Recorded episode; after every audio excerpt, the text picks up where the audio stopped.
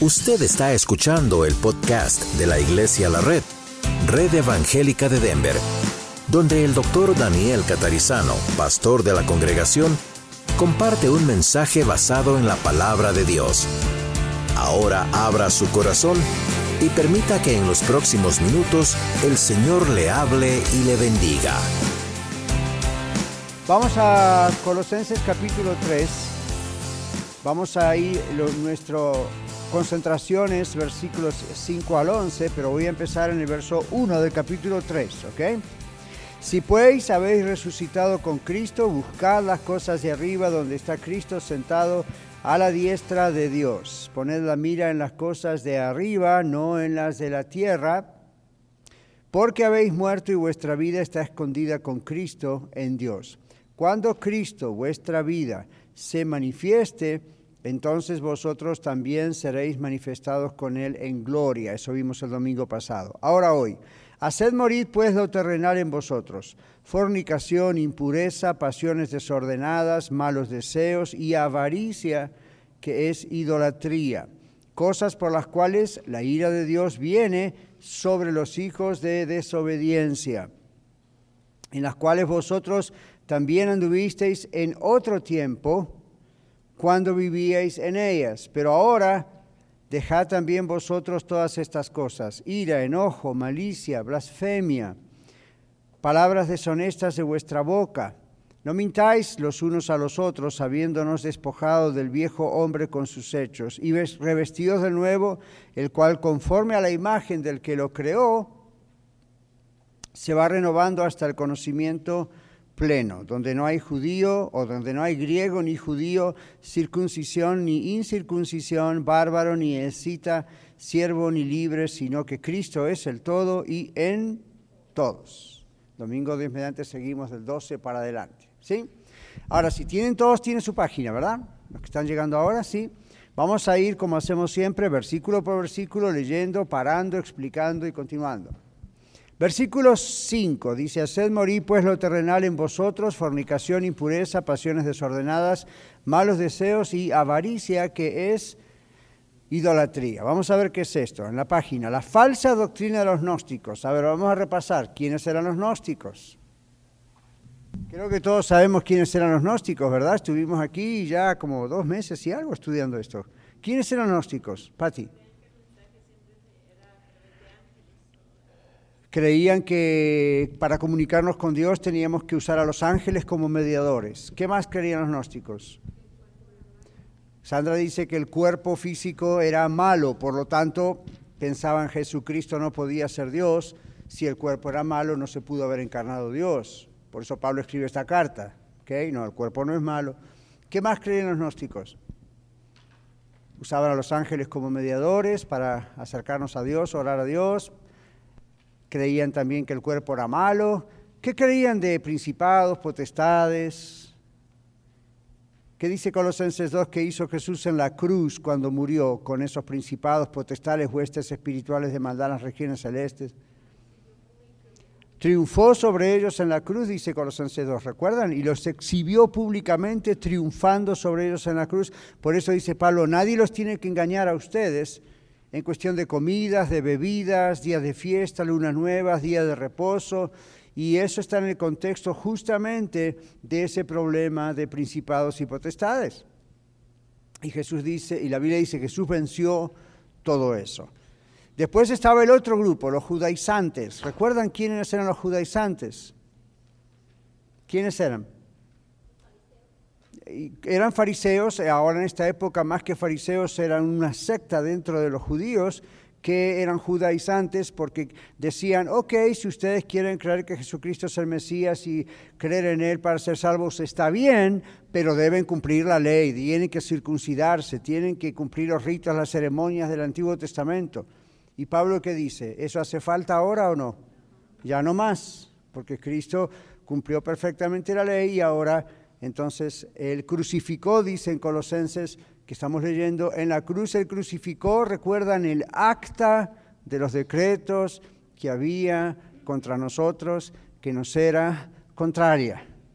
Entonces, por Colosenses y Gálatas y Romanos en la Biblia, entre otros, aprendemos que no debemos volver atrás a la ley. Entonces, ¿para qué tenemos el Antiguo Testamento de Génesis a Malaquías? ¿Para qué lo queremos si no tenemos que volver a la ley? ¿Es palabra de Dios o no? Ya, por supuesto. Entonces, ¿para qué lo tenemos en nuestra Biblia? Por algo lo tenemos. Enseñanza de lo que iba a venir, cómo comenzó todo, desde la creación, la elección del pueblo de Israel. El pueblo de Israel es un pueblo nuevo, es un pueblo de Dios. Todas las ceremonias, los ritos y todo son para que el pueblo de Israel se dé cuenta que es un pueblo separado, apartado. La otra palabra es santo. Recuerden, santo no tiene que ver con la conducta de la persona en ese caso, sino con el hecho de estar apartados como un pueblo especial para Dios. Y naturalmente, al estar apartados como un pueblo especial para Dios, también su conducta tenía que reflejar eso.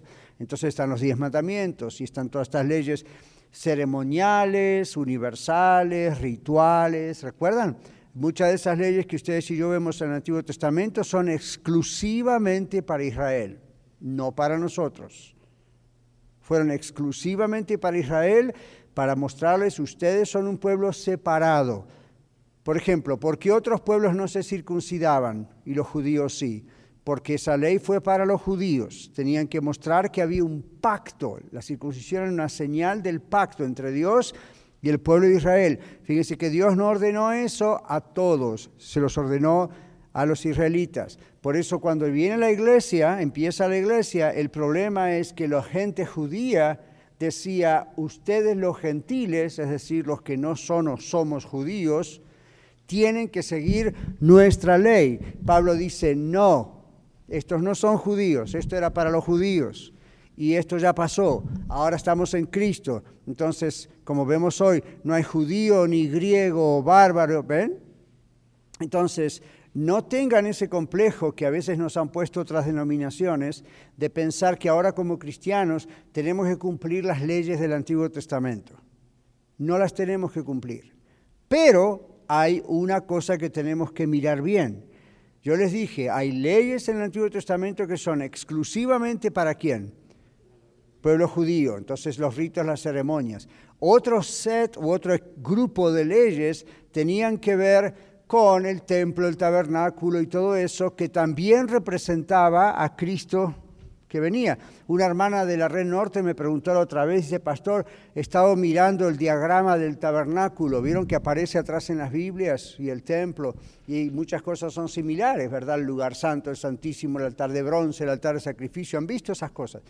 Entonces, estábamos platicando con ella y ella me decía que iba comprendiendo, en otras palabras, cómo todo eso realmente apuntaba hacia Cristo.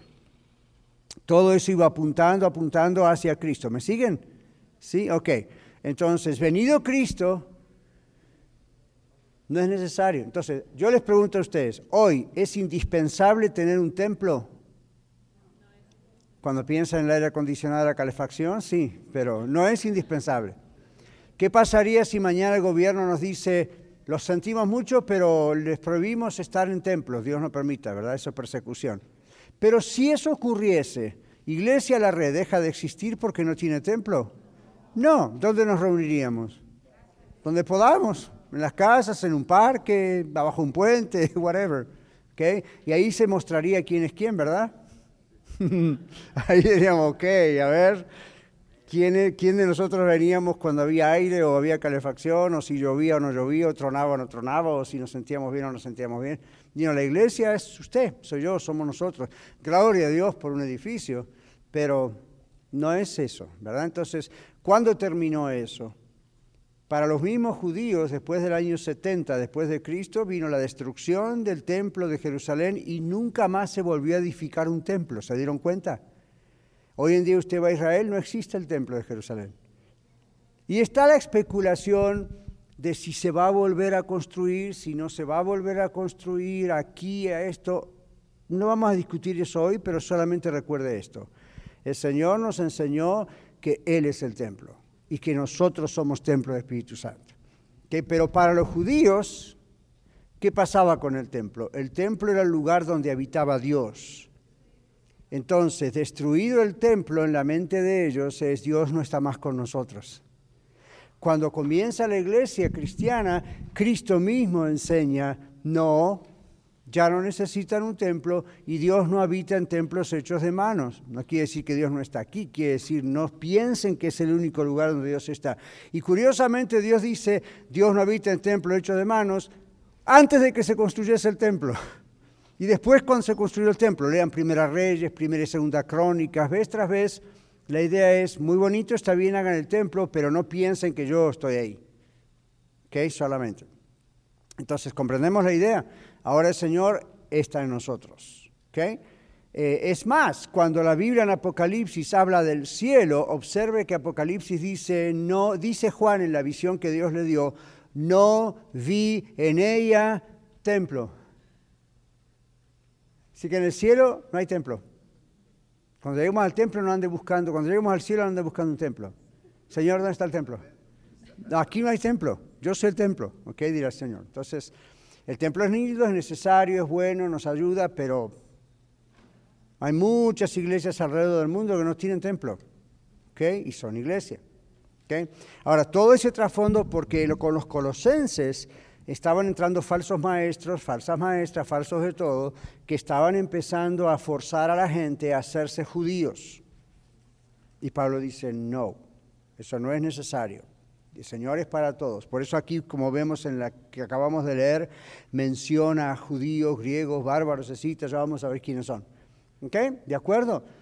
Ahora, en las leyes, repito, en el Antiguo Testamento de Génesis a Malaquías están los profetas, está el Pentateuco, los primeros cinco libros, Mateo, eh, Génesis, Éxodo, Levítico, Números, Deuteronomio. Aparece la ley, Éxodo 20, Deuteronomio 6, los diez mandamientos, la repetición de los diez mandamientos. La mayor parte de eso es para el pueblo judío. La otra parte son leyes ceremoniales en relación al tabernáculo y al templo. Eso ya no existe, por lo tanto, no hay por qué practicarlo. La otra parte son las leyes universales y eso va para todos nosotros. Judíos, no judíos, y no, eso es para todos.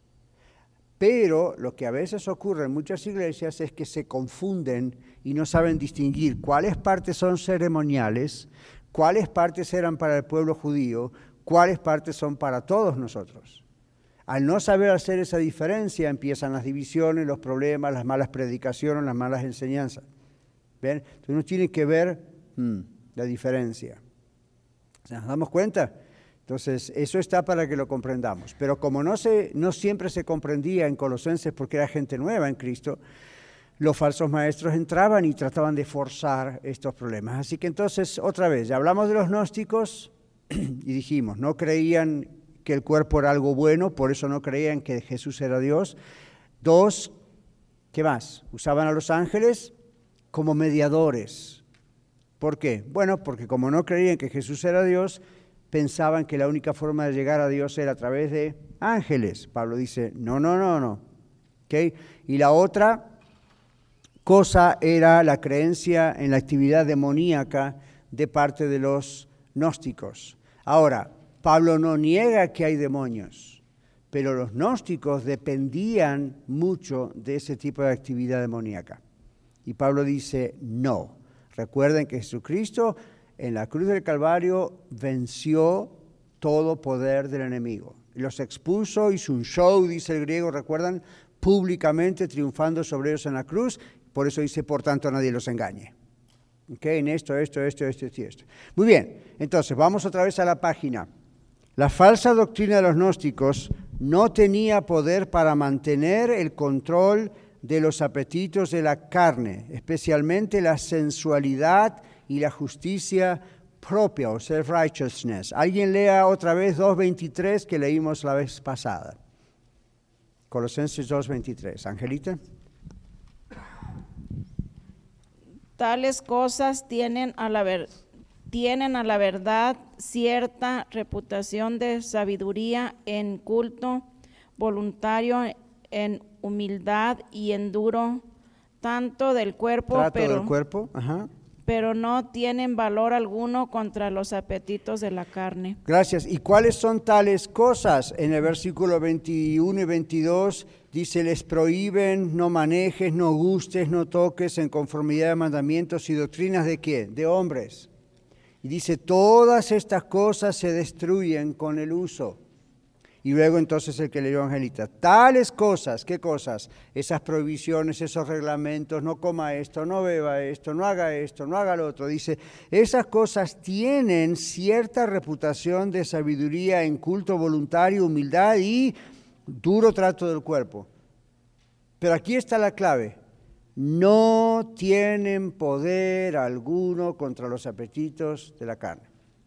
En otras palabras, porque les decía Pablo a los colosenses, si ustedes le hacen eh, caso a los gnósticos y se, prohíben todas esas cosas, no crean, por ejemplo, que eso va a evitar que tengan malos pensamientos. No crean que eso les va a evitar caer en tentación.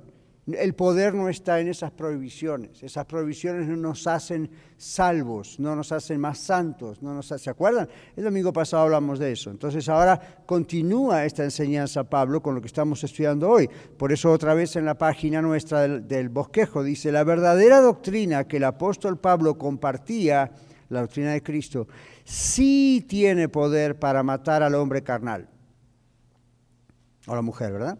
Es decir, para matar cada cosa que es carnal, mundana, que aún queda de nuestra vieja naturaleza pecaminosa. Romanos capítulo 6, versículo 6 dice que nuestro viejo yo fue crucificado con Cristo para que el cuerpo poseído por el pecado fuese inoperante. ¿Qué significa inoperante? Que no puede operar, Okay, no puede trabajar. Y por esta razón ya no somos esclavos del pecado y no tenemos que obedecerlo en el control que quiere tener sobre nosotros. Una frase larga. ¿Qué dice Romanos 6.6?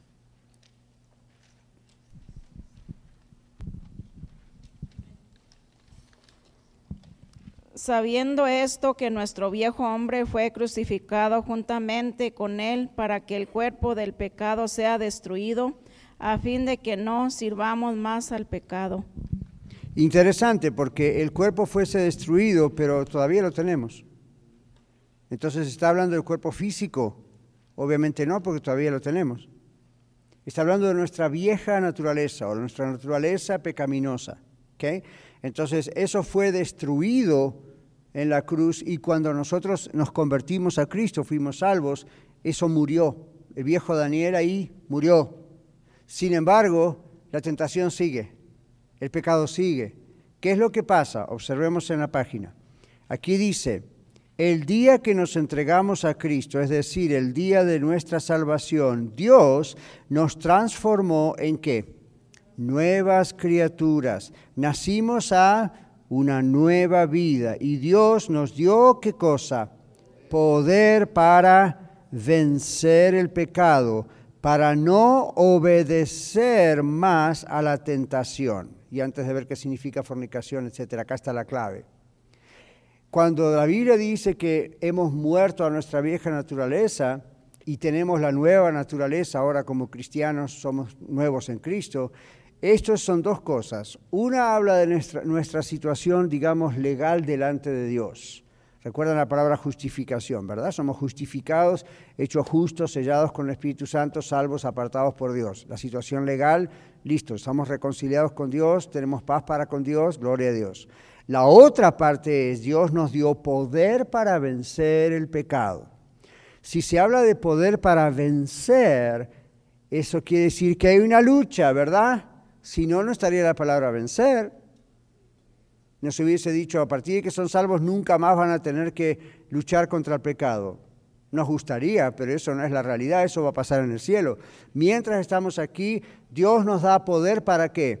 Para vencer. ¿Por qué? Porque obviamente sabe que hay una lucha. Entonces, la segunda cosa grande que viene en la salvación, primera, ¿cuál es? Nuestro estatus legal, digamos, ¿verdad? Somos reconciliados con Dios, somos hijos e hijas de Dios, Dios nos adoptó. La otra cosa es, mientras estamos en la tierra, vamos a tener lucha contra la tentación. Entonces, en nuestro cuerpo, en nuestra mente, todavía siguen las tendencias a querer pecar, pero ahora al tener a Cristo en nuestro corazón, el Espíritu Santo está en nosotros y Él nos da poder para vencer la tentación. Entonces, cuando un cristiano una cristiana caemos en tentación, mentimos, robamos, fornicamos, adulteramos, y no, cualquiera de estas cosas, no es porque no tengamos poder para vencer. Entonces, ¿cómo ora usted? Señor, dame poder para vencer este vicio. Dios la mira y le dice, ya se lo di. ¿Cuándo? El día que la salvé. Pero entonces, ¿por qué no puedo vencer este vicio? Si usted me pregunta a mí, yo le diría, I don't know, poder tiene. ¿Ven? Entonces, ¿por qué no poder vencer cuando tenemos poder para vencer? Ahí está la clave. Entonces nunca, no siga orando, dame poder para vencer. Ah, yo, yo, sé que a veces uno lo hace, pero a veces lo cantamos también, ¿verdad? Poder para vencer. Pero comprenda lo que está diciendo, lo que está cantando, lo que está orando. No es que no tiene el poder para vencer, ya lo tiene. Pero ¿qué dice Efesios 5:18? Sed llenos del Espíritu Santo. ¿Qué significa eso? Le doy absoluto control a Dios de mi vida, de mi mente, de mi cuerpo, de mis pasiones, de mis deseos, de la tentación que me ataca. Cuando el Espíritu Santo está controlando mi vida, el poder está activo, entonces no caigo. O sea que, ¿qué quiero decir con el poder está activo? No piense en algo que viene ¡pup! de golpe adentro nuestro. Es nuestra entrega es nuestro decir, voy a luchar no con mi fuerza, sino que voy a apelar a las fuerzas que Dios me ha dado. Esto me atrae, lo quiero hacer y lo quiero hacer y ese es el momento de decir, pero no debo hacerlo porque Dios me ha dado poder para vencer, Señor, en el nombre de Jesús, ayúdame a vencerlo. Y eso va, y, usted cree que automáticamente de repente desaparece el deseo. Normalmente no, sigue, insiste, insiste, pero usted tiene poder para vencer.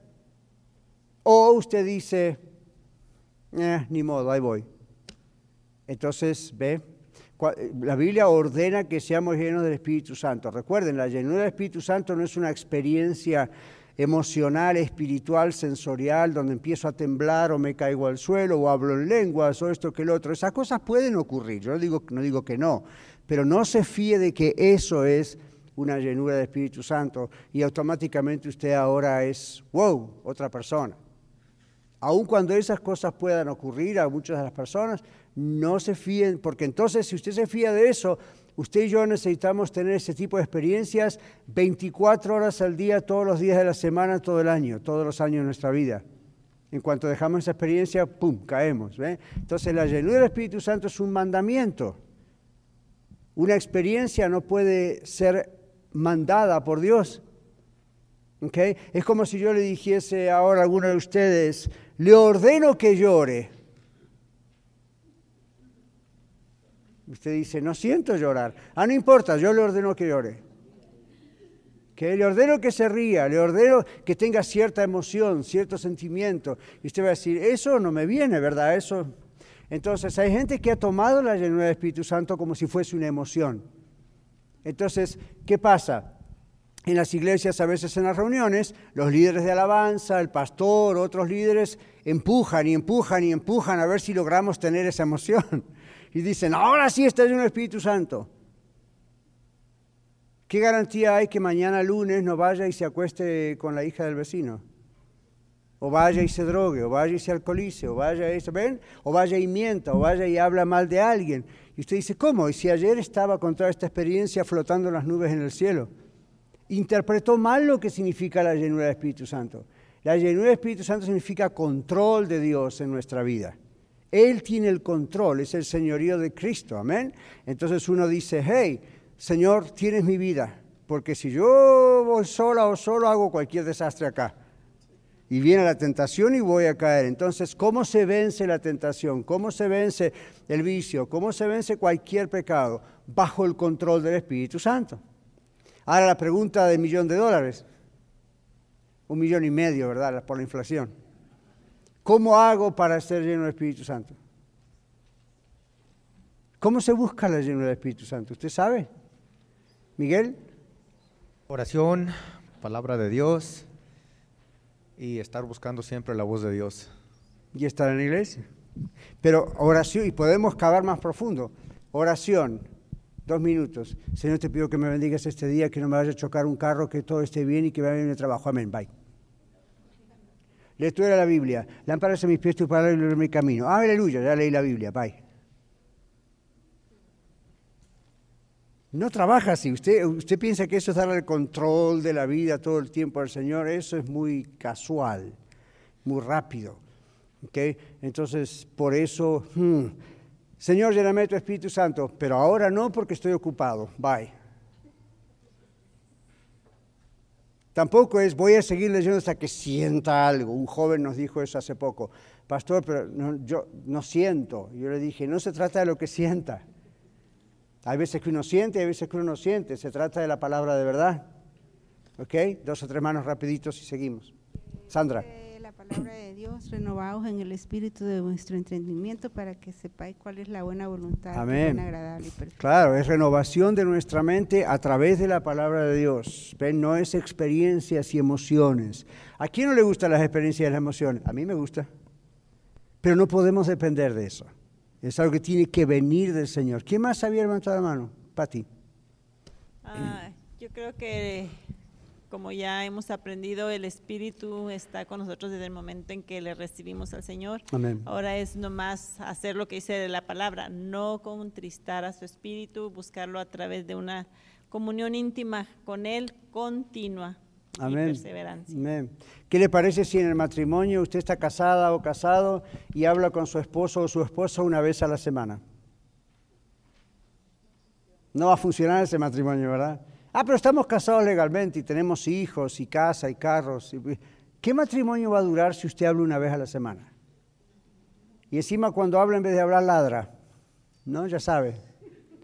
Como no hablaron toda la semana, se llevan mal. Entonces, en vez de hablar, que tú, empiezan. Entonces, ese matrimonio subsiste.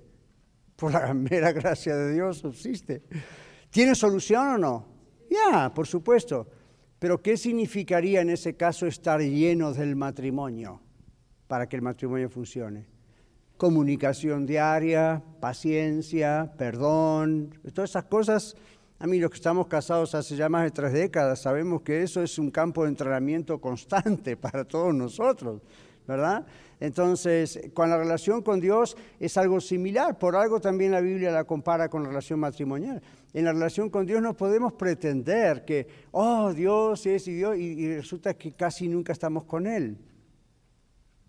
¿Ven? La Biblia es algo muy casual, eh, ya cumplió, a veces pasan días, voy a orar por él. Entonces, si usted es así, le va a pasar lo que estamos estudiando Colosenses, lo que le pasaba a los Colosenses en algunos casos. Venía cualquier falsa enseñanza, venía cualquier cosa y la creían. No conocían la palabra de Dios, no estaban aferrados a la palabra de Dios. ¿Se acuerda el mensaje del domingo pasado?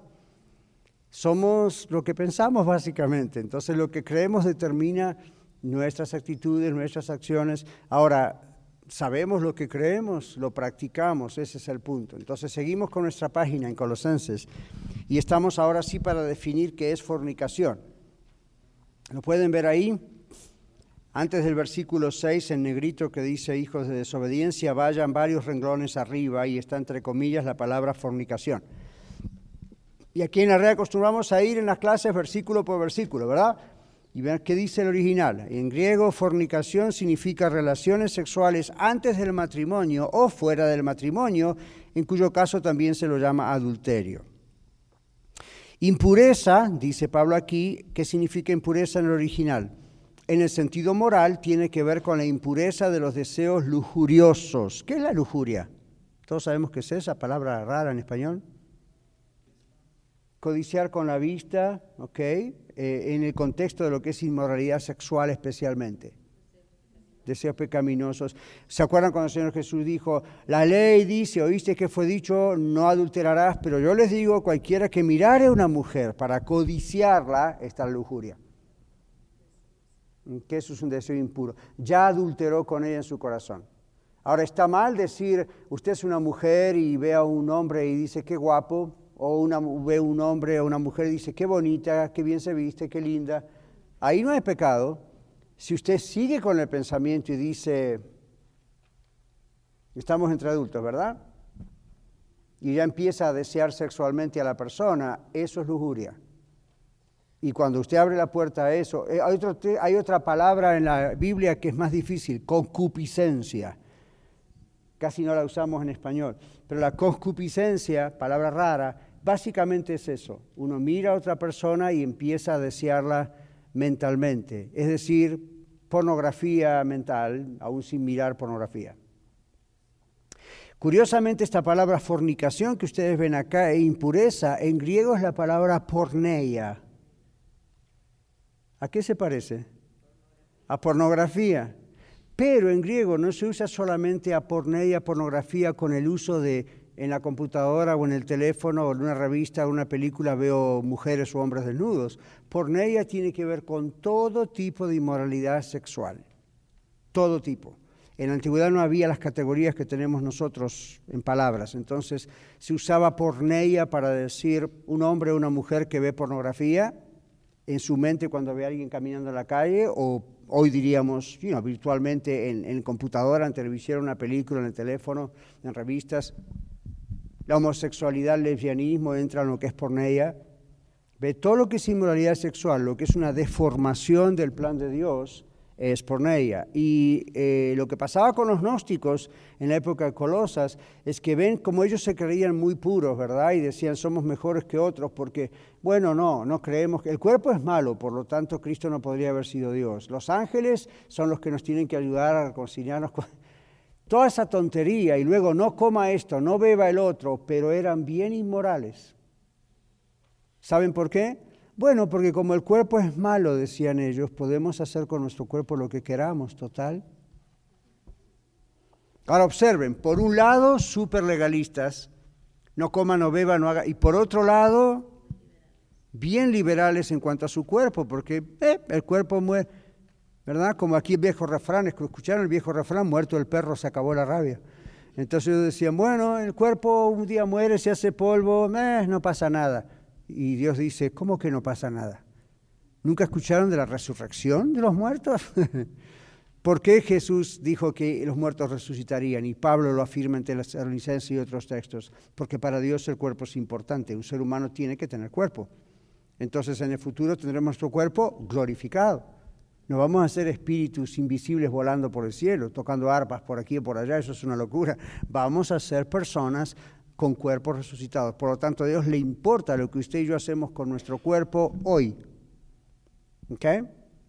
Entonces, aquí viene la lista, y esta lista piénsenla Pablo le escribe a la iglesia en la ciudad de Colosas y está teniendo en mente a los judaizantes, recuerdan quiénes son, está teniendo en mente a los gnósticos, recuerden quiénes son, está, está teniendo en mente a los esenios, del domingo pasado hablamos de ese otro grupo de los esenios, ¿no? que también eran muy legalistas, etc.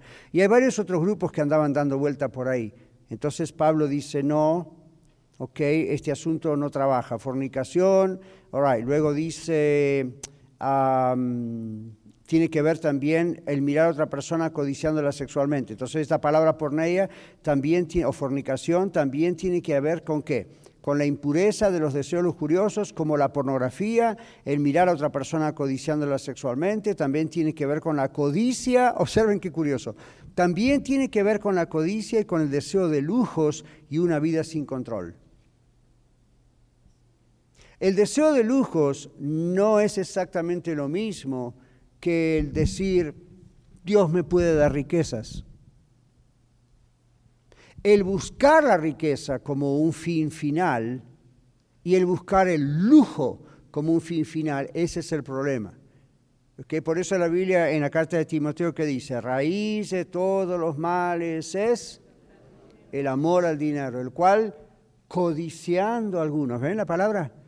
Fueron traspasados de muchos dolores. Ahora, ¿dice la Biblia que el dinero es malo?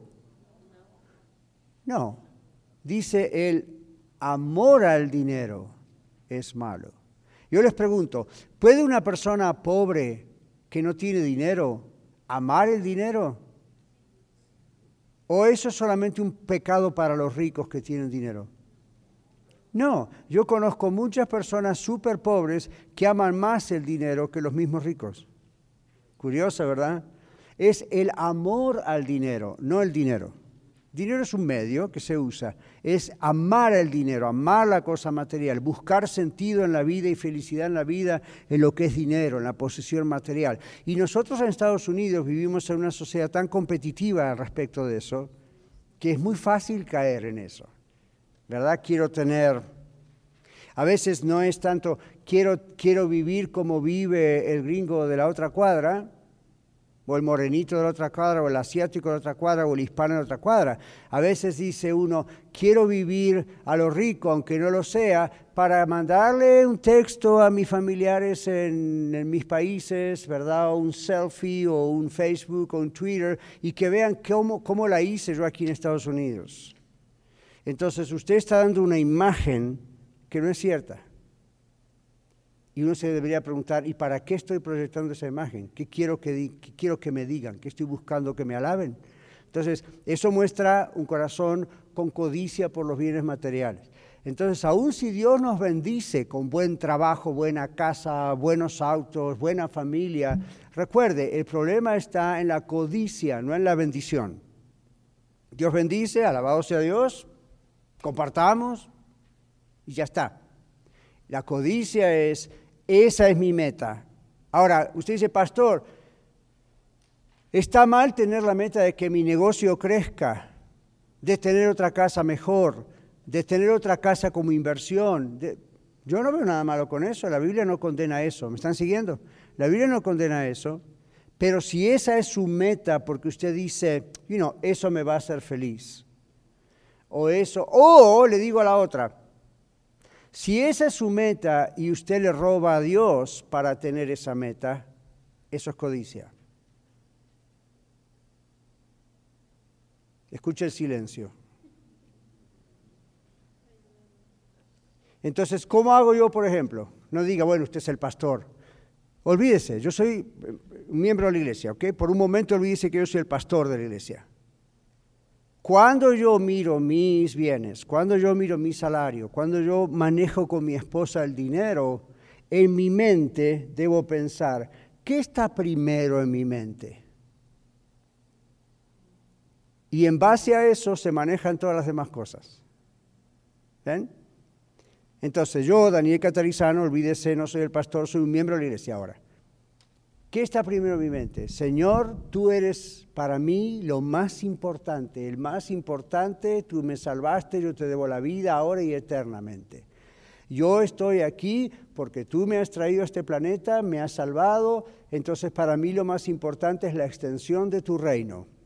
Y usted dice, ah, bueno, porque usted es pastor, tiene un llamado. Le acabo de decir, míreme simplemente como un miembro común de la iglesia.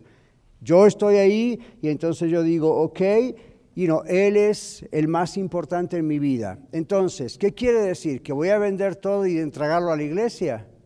No necesariamente. ¿Qué voy a hacer?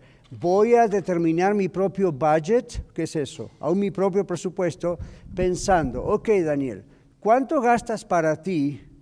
¿Cuánto inviertes para Dios? Hmm. ¿Ven? Entonces, Aquí en esta iglesia no le vamos a ser legalista y decirle a usted hay X porcentaje y vamos a chequear que usted esté dando eso. Olvídese, eso no es, eso no es del Señor. Pero lo que sí vamos a pensar es esto. Donde está nuestro tesoro, ahí está nuestro corazón. ¿Ven? Entonces, por eso en la iglesia primitiva, la iglesia primitiva no podía soportar que hubiese pobres entre ellos y solamente decirles, Dios le bendiga. El libro de Santiago lo dice también. Entonces, ¿qué hacían ellos? Hasta hubo gente que vendió sus propiedades. No todos, observen que no todos lo hicieron. No tenían que hacerlo, no era obligación hacerlo. Pero varios de ellos dicen que tenían propiedades, las vendieron y trajeron el dinero y lo pusieron a los pies de los apóstoles para que los apóstoles sean ricos. Se compren el último modelo, tres mansiones, viajen todo el tiempo. No, no, eso es lo que escuchamos hoy, desgraciadamente. ¿Para qué lo hacían? Siga leyendo y dicen, entre ellos no había necesitados. Qué interesante, entre, entre ellos no había necesitados. Yo quiero que sepa que Iglesia de la Red, con nuestros diezmos, los suyos, los míos, diezmos y ofrendas, ayudamos muchas veces a personas en necesidad, no a cualquiera que dice, mira, no quiero trabajar o total la iglesia me ayuda, no. Pero hay personas que de veras pasan momentos donde la familia tiene que ayudar. Allá está Dino, que está encargado con su esposa Amalia de este asunto, y esta misma semana ha estado ayudando ¿verdad? a la iglesia a través de personas en necesidad. personas de necesidad, personas que de veras necesitan. Así que no ande por ahí invitando gente diciéndole, hey, venga que la iglesia le ayuda. No somos Goodwill, recuerden, no somos el Salvation Army, siempre digo eso. Estamos diciendo, en la familia, dentro de la familia, de pronto surgen necesidades y ese es el concepto. ¿Por qué? Porque donde está nuestro tesoro, está nuestro corazón, dice la Biblia. Entonces, you know, esa es la idea. Uno siempre se dice, you know, por, yo merezco o me gustaría esto o aquello tener. Claro que sí, lo puedo tener, sí, es pecado no. Pero al mismo tiempo piense, hmm, pero estoy poniendo al Señor primero. ¿Y qué significa eso? ¿Y qué tal si hay hermanos en necesidad que no tienen para comer? ¿O qué tal si alguien se le rompe el carro y no puede transportarse al trabajo ni venir acá con nosotros a la iglesia porque no tiene carro? ¿Ven? Y qué tal? esas cosas las tenemos en cuenta, ¿ok? En la época de los colosenses, los falsos maestros no pensaban así. Por eso Pablo les dice, cuidado con la codicia, porque esos falsos maestros buscan enriquecerse ellos. Recuerda el mensaje del domingo pasado, recuerda el libro de Judas. Esa gente mete toda esa teología falsa, pero el fin, el fin de ellos era enriquecerse ellos a costa de la gente, manteniéndolos en esclavitud, manteniéndolos en temor. Por ejemplo, ¿qué diría usted si yo le digo, lo que me dijo una hermana en El Paso, Texas, hace muchos años. Yo estaba dando una conferencia grande y al final viene la gente a saludarme y a pedir oración y viene una hermana y me dice, pastor, yo tengo una pregunta, mi esposo no es cristiano, eh, pero bien inconverso, y él me deja ir a la iglesia y todo, pero él no quiere que yo diezme y ofrende. No quiere. Ahora, yo no trabajo, él trabaja, no necesito trabajar, él trabaja y así mantenemos el hogar. Pero Él me prohíbe que yo dé al Señor lo que yo como cristiana sé que debo dar al Señor. Pero mi pastor me dijo que estoy bajo maldición. Porque la Biblia de Malaquías dice, maldito, ¿verdad? La Biblia dice, ustedes me habéis robado. Y el pueblo dice, ¿en qué? En vuestro diezmo y ofrendas. Malditos sois con maldición. La nación toda me habéis robado. Entonces, ese pastor dedujo que ese texto se aplicaba a esta hermanita cuyo esposo sin converso, ella no trabajaba. Entonces, ella estaba en una obligación de mentirle al esposo, robar para tener dinero, hacer algo, porque cuando llegaba a la iglesia tenía que poner ese diezmo, porque si no el pastor le dijo, usted está en maldición. ¿Ve cómo se puede torcer la Biblia para fines personales. Entonces la Biblia cuando habla de la codicia está diciendo esto a los colosenses teniendo en cuenta que había falsos maestros que escuchaban esta carta. ¿Ven? Entonces cuando habla de la fornicación, la inmoralidad, la codicia, el dinero, no está directamente hablando solo a los colosenses, a los miembros de la iglesia, está hablando a los que estaban leyendo esta carta o escuchando esta carta, muchos de los cuales eran falsos maestros. ¿Ven? Donde buscaban llenar su propio vientre, en otras palabras, hacer su propia riqueza a causa de la gente. Esta hermanita en el paso hacía lo imposible por tratar de conseguir ese diezmo o esa ofrenda. Entonces, con mecanismos de temor, con mecanismos de usted está bajo maldición, sacan a la gente dinero. ¿Nunca escucharon eso? Se cierran las puertas sugieres y de aquí no se va nadie hasta que usted ponga los anillos, los relojes, el dinero, las créditos. ¿Nunca escucharon eso? Yo sí, acá mismo en Denver, me hace, perdón la expresión, vomitar de mi boca. Eso es un asco, eso es un asco, eso no es bíblico. La Biblia dice, cada uno de como propuso en su corazón, no con tristeza ni por necesidad, sino porque Dios ha mandado al alegre. Pero propuso es la palabra clave. ¿Qué se propuso a Abraham antes, muchos años antes de la ley de los diez mandamientos y de la ley del diezmo? ¿Qué se propuso a Abraham? dar el diezmo. Ahora entonces uno se pregunta, hmm, cada uno debe dar como propuso en su corazón. Mi pregunta para Daniel Catarizano es, Daniel, ¿cuánto te propones darle al Señor? Esa es la pregunta clave, porque donde esté vuestro tesoro está vuestro corazón. Una persona que no es cristiana me dijo el domingo pasado, pastor, ¿no sería bueno, mire, yo tendría la posibilidad de conectarle a lo mejor con John Elway, no sé si lo conocen, famoso deportista, un hombre multimillonario de Denver, Me dice, y, y no, podríamos hacer un evento, porque yo sé que la iglesia seguramente necesita dinero. Eh, yo podría hacer no, con él o podríamos crear un evento y, y, la gente lo conocería y conocería la iglesia y tal vez, tal vez conseguiríamos mucho dinero porque esta es una persona famosa y le gusta el asunto de las iglesias. Y le dije, no, thank you, gracias.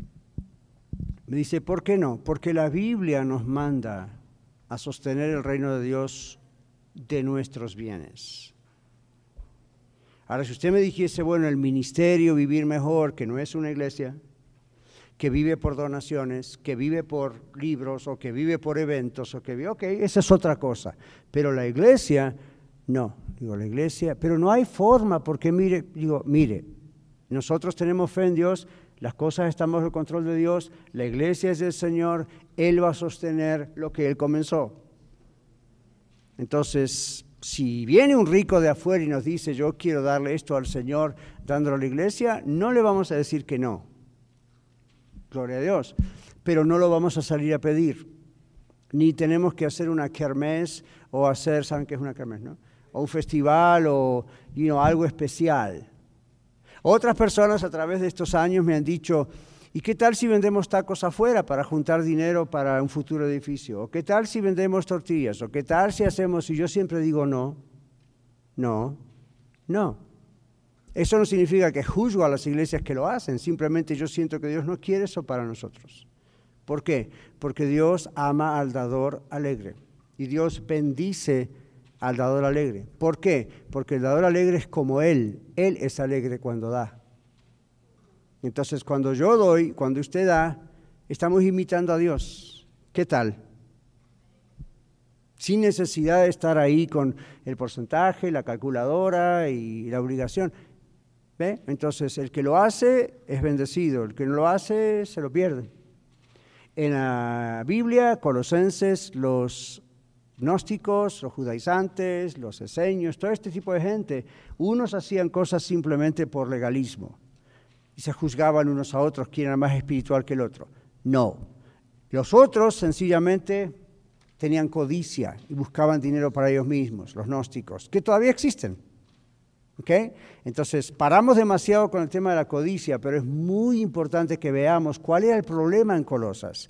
No con la iglesia, tanto con la iglesia, sino con los falsos maestros que entraban a la iglesia. Y Pablo, como pastor, apóstol de esa iglesia, una a la distancia, dice, yo voy a cuidar a mis ovejas. Y mis ovejas no van a entrar ahí esos lobos feroces a sacarle lo que tienen para provecho de ellos. Eso es lo que yo estoy haciendo con ustedes. Por lo menos intento, ¿ok? Hermano Blas. Sí, para hablar un poquito de, esto, un poquitito, de que sí, indudablemente, ¿verdad? Dentro de nuestra comunidad hispana se presta mucho a esto. A que, a que despojen a la gente de, de su dinero. Y a veces movido por las emociones. Especialmente la gente pobre. sí, y, y, desgraciadamente es la que más da siempre, la gente pobre. Y, y, a mí me han hecho muchísimas preguntas acerca de esto, del diezmo, de que si realmente es legal darlo, que si Dios lo pide. Y yo lo que siempre he contestado es de que, que Dios no lo necesita, Dios necesita obediencia de usted para poder bendecirlo. Si usted no obedece a Dios en esto, Dios no lo puede bendecir en su trabajo o en su vida personal, porque es como si Él quebrantara su ley, si Él quebrantara algo que estableció. Entonces usted tiene que obedecer primero para que Dios lo bendiga. Y como dice usted, lo que Dios le ha puesto en su corazón de dar. Claro. Así es. Muy bien, gracias. Muy bien, continuamos. Ven donde dice hijos de desobediencia en el bosquejo. Ahora vamos a ir más rápido con esto. Entonces, ah, ahí antes de eso dice malos deseos, pasiones desordenadas, y ahí cuando dice GR, lo ven en los paréntesis, GR significa griego. ¿Qué dice exactamente en el texto griego? ¿Ok?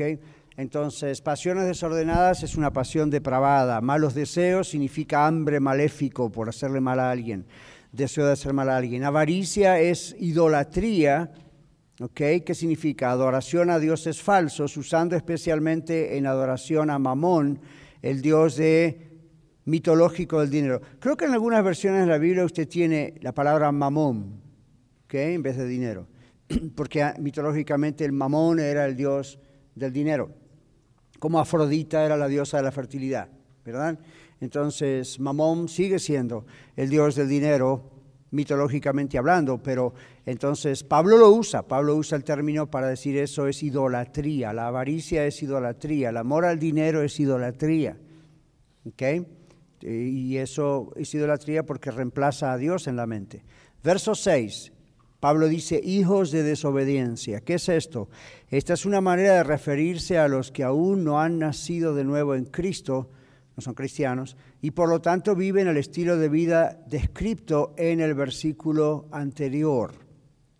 O sea, todo lo que dijimos antes acerca de los gnósticos y toda esa gente, es, a eso se refiere el versículo 6, hijos de desobediencia. O sea, cuidado, porque a veces se escucha predicar este versículo mal. Usted a veces va a escuchar, ah, son hijos, de, son hijos, entonces son hijos, son cristianos, eran los colosenses que estaban cayendo en esto. Bueno, algunos cayeron en eso, pero Pablo está refiriéndose primariamente a los falsos profetas y falsos maestros. Y la terminología hijo no significa que eran necesariamente convertidos a Cristo. ¿Ok? O sea, hay que saber interpretar la palabra de Dios ahí, como en todos lados. Y por supuesto había verdaderos hijos adoptados por Cristo que también de pronto caían en estas cosas. Y por eso está esta carta también. Entonces dice, versículo 7, en las cuales, ¿qué significan las cuales? Se refiere a lo mencionado en los versículos 5 y 6. Las cuales cosas, ¿verdad? Todo lo que mencionamos, esos pecados.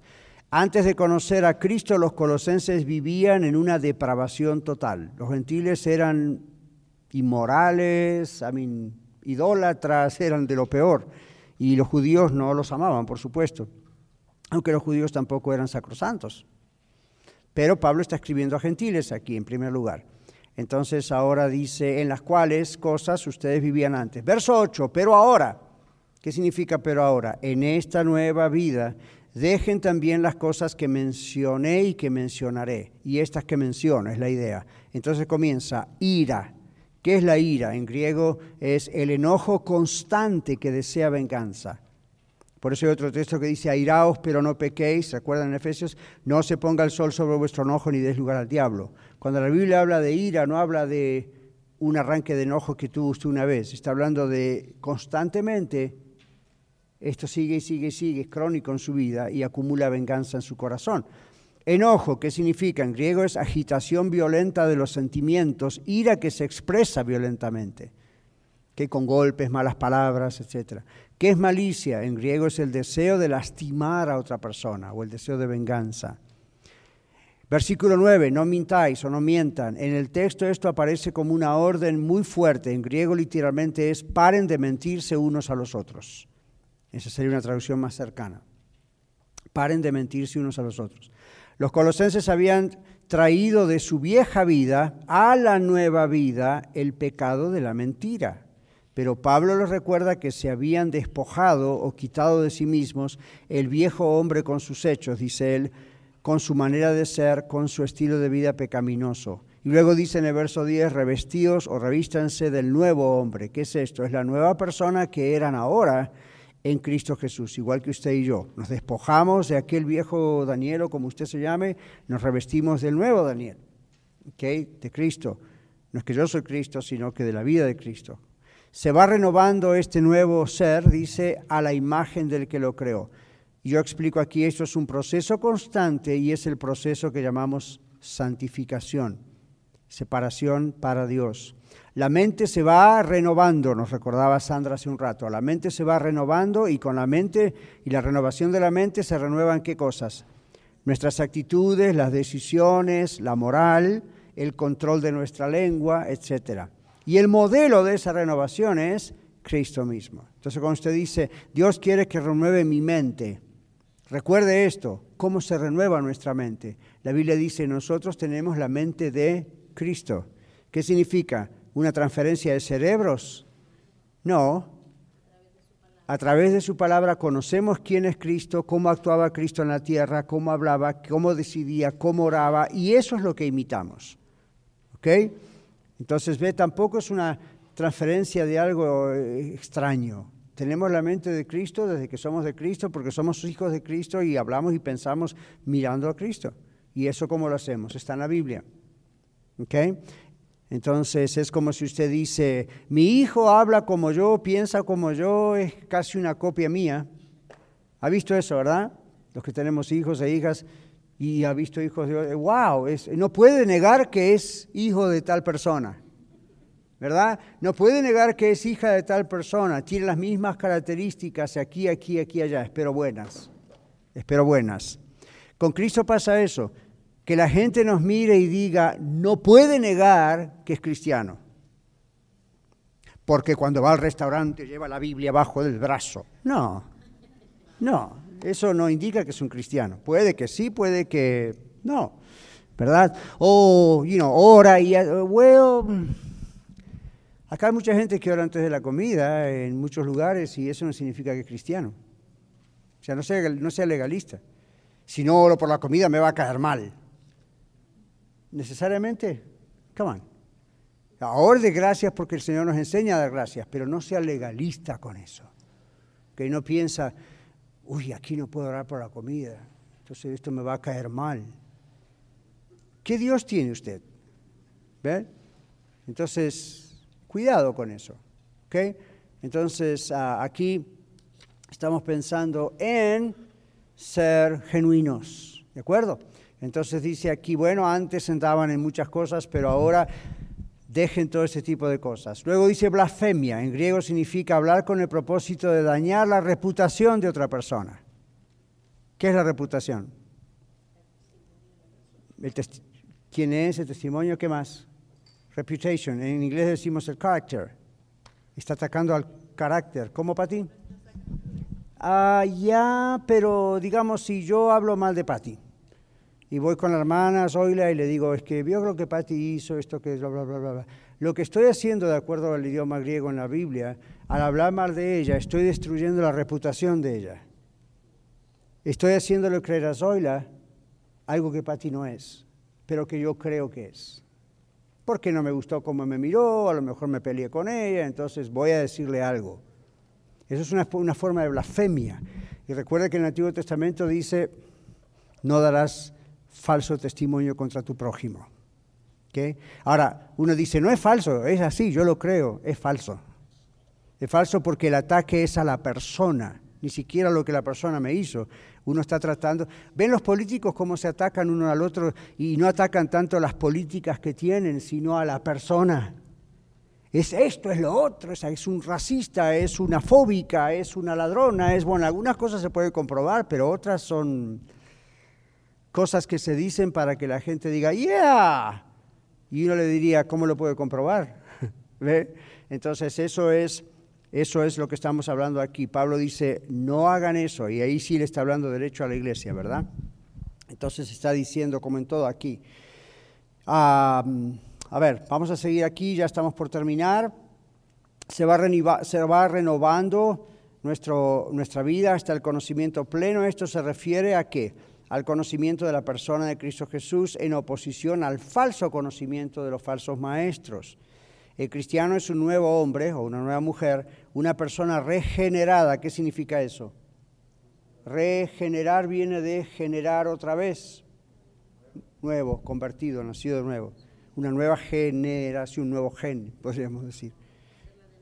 Es una persona hecha de nuevo, que ahora tiene la imagen de Dios en Cristo. El despojarse o desvestirse del viejo hombre y vestirse del nuevo hombre ocurrió en el momento en el cual nos arrepentimos, pusimos nuestra fe en Cristo Jesús, fuimos salvos, pero constantemente debemos echar, eh, debemos echar de nosotros, ¿qué cosa? Aquellas cosas que no se nos pegan a la nueva ropa, es decir, a nuestra nueva naturaleza. ¿Ustedes conocen lo que son los abrojos? Le dicen así en México, en otros lugares. Seguro que lo conocen, pero con otro nombre. ¿Han ido alguna vez por el campo o algún lugar donde hay mucha maleza y de repente se les pega la ropa a un... ¿Cómo le llaman? ¿Cómo le llama Bartolomé en México? ¿Cómo se le llama? En El Salvador, mozote. ¿Cómo? Eso, que se le pega. ¿Ok? Esa es la idea. En otros lugares le llaman abrojos, como esos, ¿no? Entonces, ¿por qué? Porque uno pasa y se le queda enganchado la ropa. Entonces, así es el pecado. Estamos vestidos de Cristo, estamos vestidos del nuevo hombre y de repente jugamos con el pecado, ¡pup! Se nos pega. ¿Ve? Se nos agarra. Muy bien. Después de esa lección de español en Latinoamérica, vamos a volver aquí. Muy bien. Entonces, constantemente debemos echar de nosotros aquellas cosas que se nos pegan a esta nueva naturaleza, es decir, a la nueva naturaleza. Verso 11, para concluir, ¿dónde, en cuyo estado de vida, es decir, en la nueva naturaleza en Cristo, como creyentes en Cristo, dice, no hay, en griego podría decirse, no puede haber, no puede existir, y ahí está lo que decíamos antes, griego ni judío. Pablo está diciendo, no hay diferencias entre cuestiones de nacionalidad. Los, los judíos eran muy nacionalistas, ¿ok? Y dice, y ellos despreciaban a los gentiles. Entonces Pablo dice, ahora son de Cristo, son un pueblo en Cristo, son la iglesia. No hay diferencias en cuestiones de nacionalidad o ritos o castas sociales. ¿Quién es más pobre, quién es menos pobre, quién es más educado, quién es más educado? Y luego dice, parte del error en Colosas provenía de los judaizantes con sus leyes ceremoniales, de los gnósticos con sus pretensiones de superioridad, contra los bárbaros. ¿Quiénes eran los bárbaros? Una forma de llamar a los que no sabían hablar bien o que eran ignorantes. Los escitas que mencionamos en la Biblia eran el tipo más bajo entre los bárbaros. Ellos llamaban escitas a los más ignorantes de los más ignorantes. Digamos, no sabía leer escribir, era pobre. Y Pablo dice, esa gente se entrega a Cristo y es tan nueva criatura como usted y yo. Entonces no se lo debe tratar como si fuese de menos clase. Y los dueños de los esclavos con sus desdenes, que son desdenes, desprecios hacia los esclavos, sino que Cristo es el todo y en todos. Cristo destruyó las diferencias, Él es el que ocupa el lugar de todo y en todos. En Él somos qué? Un cuerpo, somos la iglesia, todos estamos en el mismo proceso de transformación.